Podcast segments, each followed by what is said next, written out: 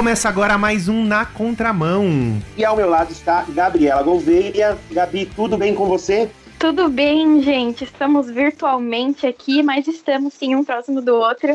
E hoje a gente recebe uma pessoa muito legal, uma pessoa que tem um conhecimento muito legal para compartilhar com a gente e que a gente gosta muito de ouvir a música deles na RTM, a gente ouve direto as músicas do Projeto Sola. Hoje a gente recebe o Guilherme e a Marino. Seja bem-vindo, Gui.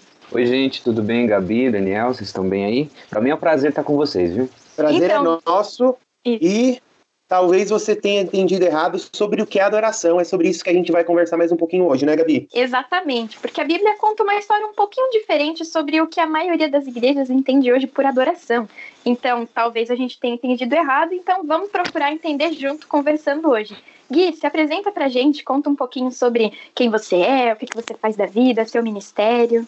Ok, bom, eu sou Guilherme Amarino, tenho 32 anos, casado com a Isabela, casamos ano passado, em novembro. A gente mora aqui em Barueri, estamos frequentando a igreja presbiteriana em Alphaville. Eu sou candidato ao ministério pastoral na presbiteriana, então eu me concluí o seminário, eu estudei teologia e agora eu estou nesse processo para ordenação, para virar um pastor presbiteriano, né? E como vocês sabem, já foi dito, faz parte do projeto Sola. A gente está há cinco anos produzindo, pensando, compondo música para a igreja, né, voltada a essa, esse entendimento, essa compreensão no culto cristão, músicas para servir a liturgia e também para servir na nossa compreensão das escrituras, né, o que a gente entende do texto bíblico. E a gente gosta muito de folk, então o Projeto Solo é uma banda de folk que é voltado para servir a igreja, né? A gente fala que o nosso propósito principal é edificar a igreja e glorificar a Cristo. Amém, mas conta pra gente uma coisa que talvez não seja óbvia sobre você. Você gosta de exercício, de comer, de ler livro, com certeza sim. Cara, eu gosto muito de ler e eu tenho uma dificuldade enorme em fazer exercício. enorme. Mas dá pra ver que você curte o livro até pelas redes sociais, né? que você coloca algumas resenhas, algumas indicações, e é muito legal poder ter esse conteúdo, né? Às vezes a gente quer ler alguma coisa e é muito legal alguém que comente, explicite sobre o que o livro fala, né? É, eu gosto muito de ler e isso foi se tornando uma paixão assim ao longo dos tempos. Claro, na formação de teologia você precisa ler muito, assim como qualquer curso de humanas. Tipo, minha esposa é advogada, ela teve que ler muito ao, ao, no curso de direito, alguém que vai fazer ciências humanas qualquer, tipo filosofia, ciências sociais, é, fazer outras a, áreas, também tem que ler muito. Mas eu gosto muito de ler, então isso foi, é, para mim, não foi uma grande dificuldade. Eu sou apaixonado por livros de ficção científica e fantasia, tá? Então, assim, meu autor preferido é o Tolkien, eu gosto muito de Senhor dos Anéis, o Hobbit, o Silmarillion, toda a história da Terra-média. Gosto muito também de ficção científica, Atualmente eu tô relendo toda aquela série do Duna que vai lançar em filme, sabe? E eu acho que os autores, tanto de ficção científica quanto fantasia, eles têm uma percepção de coisas tão importantes pra gente, até mesmo sobre adoração, como a gente vai falar, e as histórias, elas me capturam muito, eu, eu me agrado muito. Então, grande parte do meu tempo do dia eu passo lendo narrativas. É, grande parte da minha experiência de conversão foi por causa do C.S. Lewis, né? Nárnia. Sim. Então, é, eu também amo muito ficção e acho que a gente pode é, tirar muito conteúdo e ter uma experiência muito legal com essas obras. Vamos então entrar no nosso tema para a gente começar uma coisa bem simples que pode não ser simples e realmente não é, né? O que, que é adorar, Guilherme? A palavra adorar, o que ela significa? É, a gente tem algumas confusões, né? Às vezes a gente pensa assim, talvez a galera que está escutando a gente, quando fala adorar, a gente já vem uma imagem na nossa cabeça de alguém levantando os braços para cima sabe? De alguém uh, envolvido numa música, uh, num negócio que a pessoa chama de ambiente de adoração e tal. Mas isso pouco tem a ver com adoração. Isso tem a ver, tá? Mas não é o todo, tá? Algo muito incompleto. Porque o que, que é adoração em seu cerne? Adoração é o desejo último do coração do homem. E isso pode ser que se envolva nessa imagem imagem que a gente tenha de alguém levantando os braços ao céu, porque ela é, ela é muito ilustrativa, mas ela não é completa. Porque o que, que é a adoração de fato? É como eu movimento o meu coração, ou seja, tudo aquilo que eu sou, e isso contamina todas as áreas da minha existência, todas as decisões que eu tomo, to, todos os meus relacionamentos, como eu organizo os meus hábitos. Eu sei que vocês falaram com a Vanessa ah, em outro momento, né? E ela deve ter falado muito de hábitos, de descanso e tudo mais, e é exatamente isso. A forma com que eu organizo a minha rotina, ou seja, como eu acordo, eu vou tomar café, o que eu vou fazer, como que eu é, distribuo as prioridades da minha a, agenda semanal, como eu gasto meu tempo, como eu respondo para minha mãe, para meu pai, para minha esposa, para o meu filho, como eu trabalho, como é que eu coloco as coisas, tudo isso é adoração. Tudo o que eu faço vai indicar para onde o meu coração está apontado, para onde a minha adoração está voltada. Ou seja, a adoração é, é o desejo último do nosso coração. Você está ligado na contramão.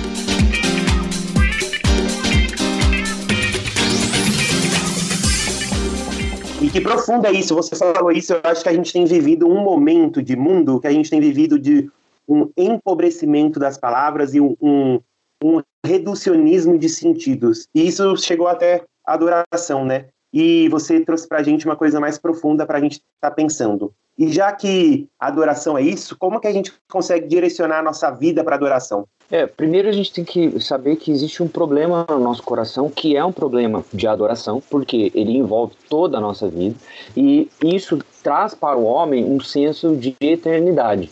Então, uma mulher, um homem, uma criança, seja velho, novo, adolescente, vai ter uma certa concepção do que é é esse descanso último que a gente quer, o que é a paz que a gente quer. A gente fala disso ao longo da história de várias maneiras diferentes. Por exemplo, Blaise Pascal falou que o ser humano tem um buraco no coração que é exatamente do tamanho de Deus. Agostinho, por exemplo, falou que o ser humano ele não consegue descansar enquanto ele não repousar sobre o seu Criador, que vai dar descanso para ele. Já João Calvino falou que a gente tem um problema que o, o, o ser humano é idólatra, o coração do homem produz idolatria, sabe? E vários outros foram falando sobre o mesmo tema de maneiras diferentes. A gente tem que chegar num ponto comum e falar o seguinte: beleza, o nosso problema é um problema de adoração a gente tem algo no nosso coração que quer ficar buscando uma resolução. Exemplos disso, quando você vai ter aquelas, uh, como é que chama? Pantomima? Uhum, Sabe, na igreja. um teatro com uma música. Teatro Sempre tem é, é, esse, né? esse negócio. E, sempre tem lá uma pessoa com problema de bebida, uma pessoa que machuca a outra esposa ou o marido, uma pessoa que procura é, em relacionamentos, em trabalho, sempre tem essas disfunções que pra gente são bem gerais, certo? Todas essas disfunções, ou seja, são, são pecados que a gente chama, ah, são problemas de caráter que a gente chama, são tentativas de eu colocar essa adoração voltada a um Deus falso. Então eu, eu, tenho essa noção de que, peraí, a minha vida vai finalmente tiver aquele trabalho, se eu tiver aquele menina, se eu tiver a, aquilo, aquele carro, aquela mensagem daquela pessoa, se eu tiver isso. Então todo mundo a gente tem uma concepção do que, que vai produzir paz no nosso coração se a gente tiver X, Y ou Z. Isso é adoração. Porque, de acordo com essa boa vida, a gente vai moldar todos os nossos hábitos, tudo aquilo que a gente for fazer nesse alvo principal. Então existe uma ideia de um alvo principal já moldada no nosso coração. Por que, que eu falo isso? Lá em Eclesiastes 3, versículo 11, você tem uma ideia de Deus falando o seguinte: Deus colocou no homem um senso pela eternidade, um anseio pela eternidade, um, um, desejo por aquilo que o transcende. A gente sabe que a gente é temporal, ou seja, a gente vai morrer um dia. A gente sabe que a gente não consegue todas as coisas e todas as coisas não estão no nosso controle. Por causa disso, o coração nosso mesmo tenta resolver essa situação. E a gente pode resolver essa situação com qualquer coisa na existência. Com um trabalho, com uma carreira uh, bem sucedida, com relacionamentos, com uh, talvez coisas materiais com uma boa moral, sendo bom para as pessoas, tendo, produzindo virtudes. A gente pode produzir de maneiras diversas uma adoração voltada a esse desejo de boa vida. Entendeu? Então, nosso problema central é esse. A adoração é. verdadeira vai colocar isso debaixo do Deus verdadeiro. É exatamente sobre em que sentido está o nosso coração, né? Para que que ele bate?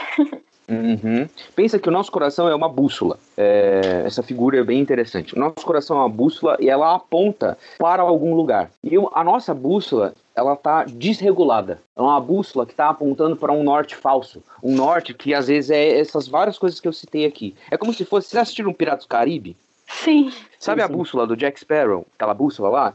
E é, é, é, essa bússola, ela aponta para aquilo que o Jack Sparrow quer. Então ele vai abrir a bússola e vai pensar no que ele quer e a bússola vai apontar a direção para isso. Isso é o nosso coração. O nosso coração vai apontar para o desejo último da nossa adoração, para o amor que queremos. E aí a gente molda os nossos hábitos, molda os nossos pensamentos de acordo com isso. Isso é adoração. O que, que a gente precisa fazer é regular a nossa bússola para amar a Deus. Por isso que os mandamentos, as instruções de Deus ao longo da Bíblia toda é ame o Senhor teu Deus, ama a Deus acima de todas as coisas. E se e a gente entendendo tudo isso, a gente entendendo que a gente que somos seres que adora, somos seres que ama e que então isso é tão importante para nossa vida. O que é que a gente pode fazer ou o que a gente não está fazendo a gente não está dando importância para esse tema na nossa vida. Qual a importância desse tema para a nossa vida? Quais são as coisas práticas que a gente deveria se preocupar em relação a isso? É, acho que aí entra o chamado de Deus à adoração, né? A gente tem um Deus que convoca a gente a adorá-lo. Então, enquanto a todas as outras religiões e todas as iniciativas de adoração nossa, da humanidade, são nesse sentido da gente resolver por nós mesmos esse problema, ou seja, a gente ter esse norte apontado para algum lugar e a gente vai pelos nossos próprios esforços tentar fazer de alguma maneira com que a gente tenha descanso. E todas as outras religiões a não ser o cristianismo, falam isso, né? Você pode ser mais moral, você pode realizar um, um bando de ritos e então uh, crescer, amadurecer espiritualmente e tal.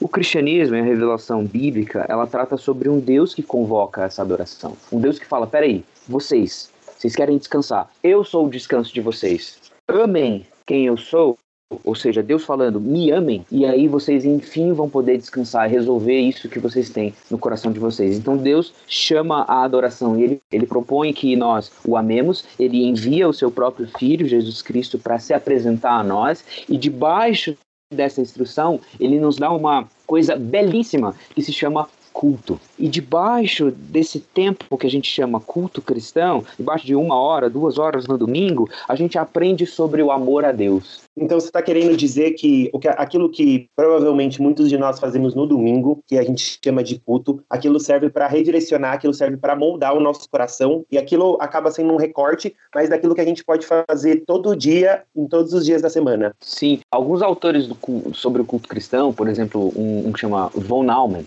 ele escreveu um livro, O Culto Cristão, ele vai falar que, tipo, nessa ideia que a gente tem de ler as escrituras ou uh, contar sobre a história de Jesus ao longo do culto cristão, e tem vários pormenores nisso, o nosso coração vai aprendendo essa narrativa. A gente vai aprendendo a história de Cristo. E essa narrativa que é contada no domingo, ela transborda para os outros dias da semana. Ela transborda para todos os atos que eu tenho. Porque no culto eu aprendo mais sobre amar a Deus. Quando eu amo a Deus, todas as partes desajustadas da minha vida, ou seja, a o como eu dou prioridade para o meu trabalho, para a minha família, para o testemunho que eu posso dar de Jesus ao longo da semana, isso vai se ajustando. Então pensa assim, o culto, ah, a gente chama o culto de adoração, mas as outras coisas não são adoração? Não, tudo é adoração. Agora eu tenho uma adoração que é é, ajuntada, ou seja, quando todas as coisas que a gente faz na semana se encontram agora nesse culto cristão, e eu tenho uma adoração espalhada.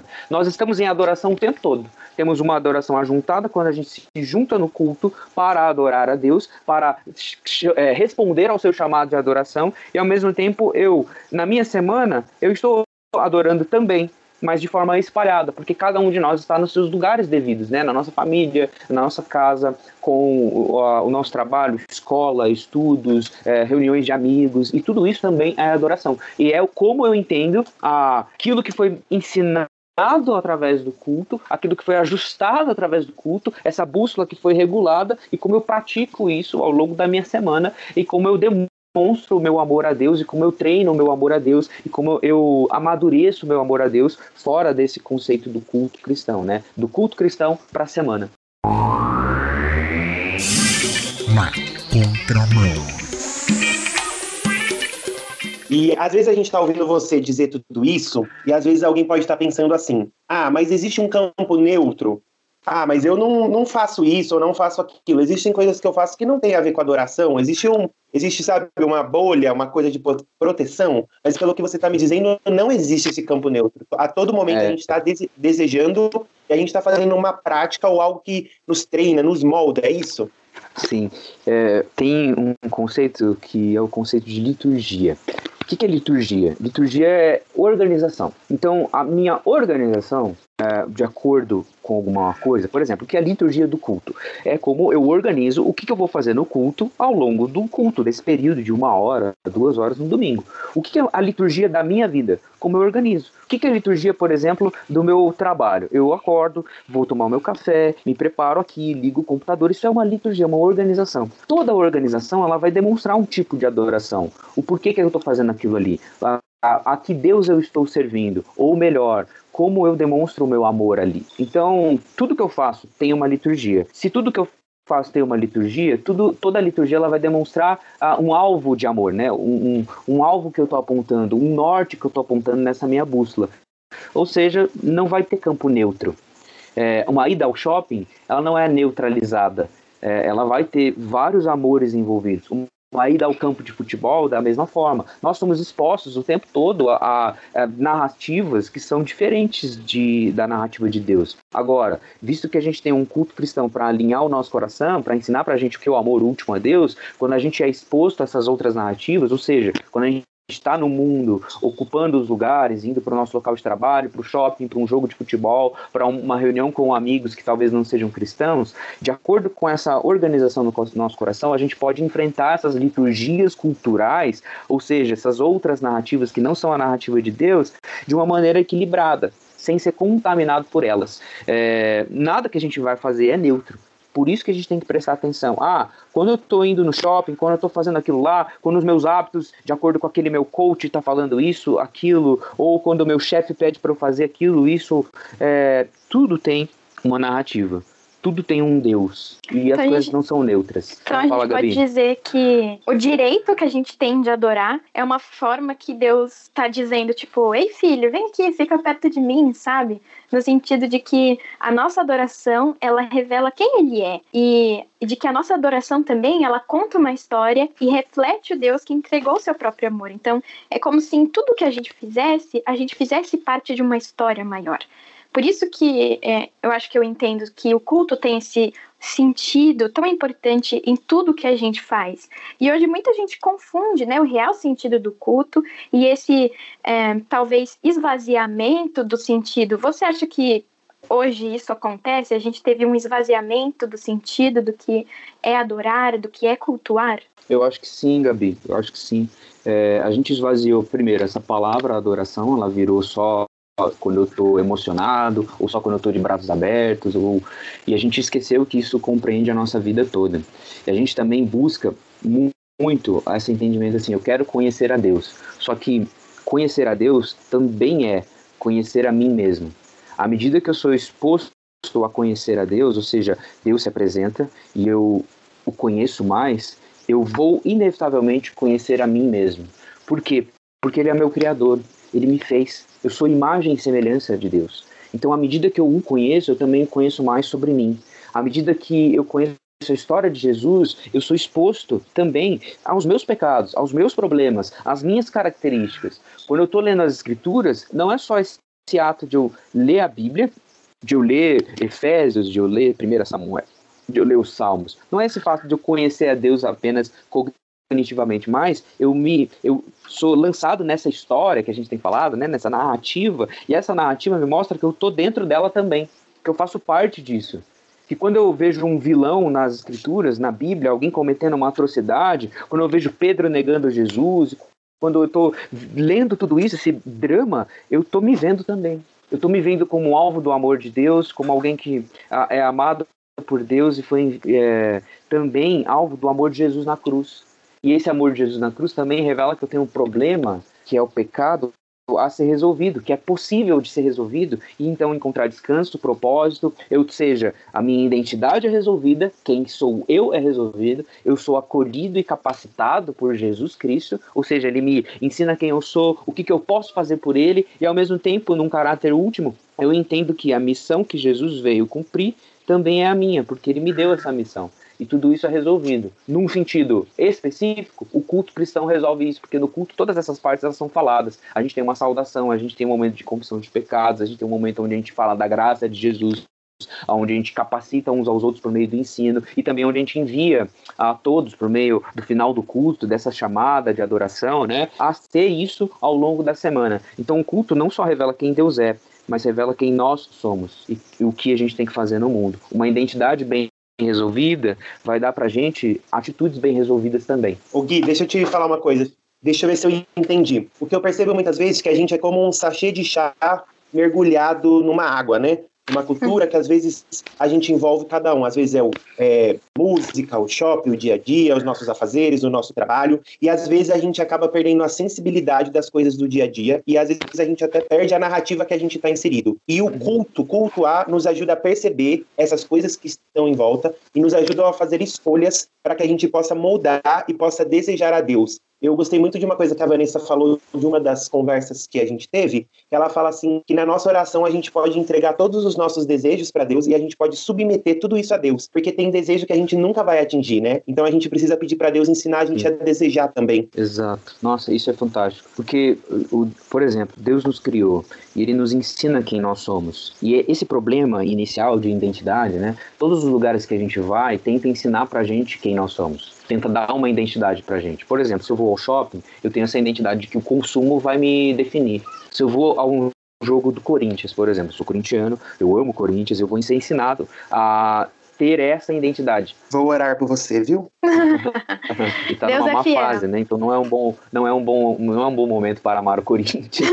Mas enfim, e eu vou ser, eu uso o exemplo do Corinthians porque para mim é fantástico, assim, embora é, seja totalmente errado, porque o Corinthians acabou de alguma maneira colocando para fora exatamente o que acontece em qualquer esporte. Ou seja, o Corinthians não tem medo de se chamar de religião. Os caras incrivelmente criaram uma religião. Assim, ah, vamos criar aqui o corintianismo. E de fato, participar de um time de futebol, de torcer por isso, acaba definindo você de várias maneiras. Você tem certos comportamentos, certas frases que você diz, é, certas pessoas que você fala, certas pessoas que você gosta mais, certas pessoas que você gosta menos. Ou seja, toda a sua identidade é formatada. Mas no esporte não é apenas o, o, único lugar que isso acontece. No seu mercado de trabalho acontece isso. No, no, na sua mesa de trabalho vai acontecer isso. No Twitter que a gente está vendo todos os dias vai acontecer isso. As pessoas vão dizer o que é certo e o que é errado. Quem a gente é e quem a gente não é. A gente é exposto a várias liturgias culturais, para usar esse ferramental que a gente tem usado, que vão dizer para a gente quem a gente é e quem a gente não é. Agora, no culto, Deus, o Criador real de nós, aquele que é realmente o único que pode dizer quem a gente é e quem a gente não é, vai ajustar toda essa deformidade que a gente aprende na, nas outras liturgias, né?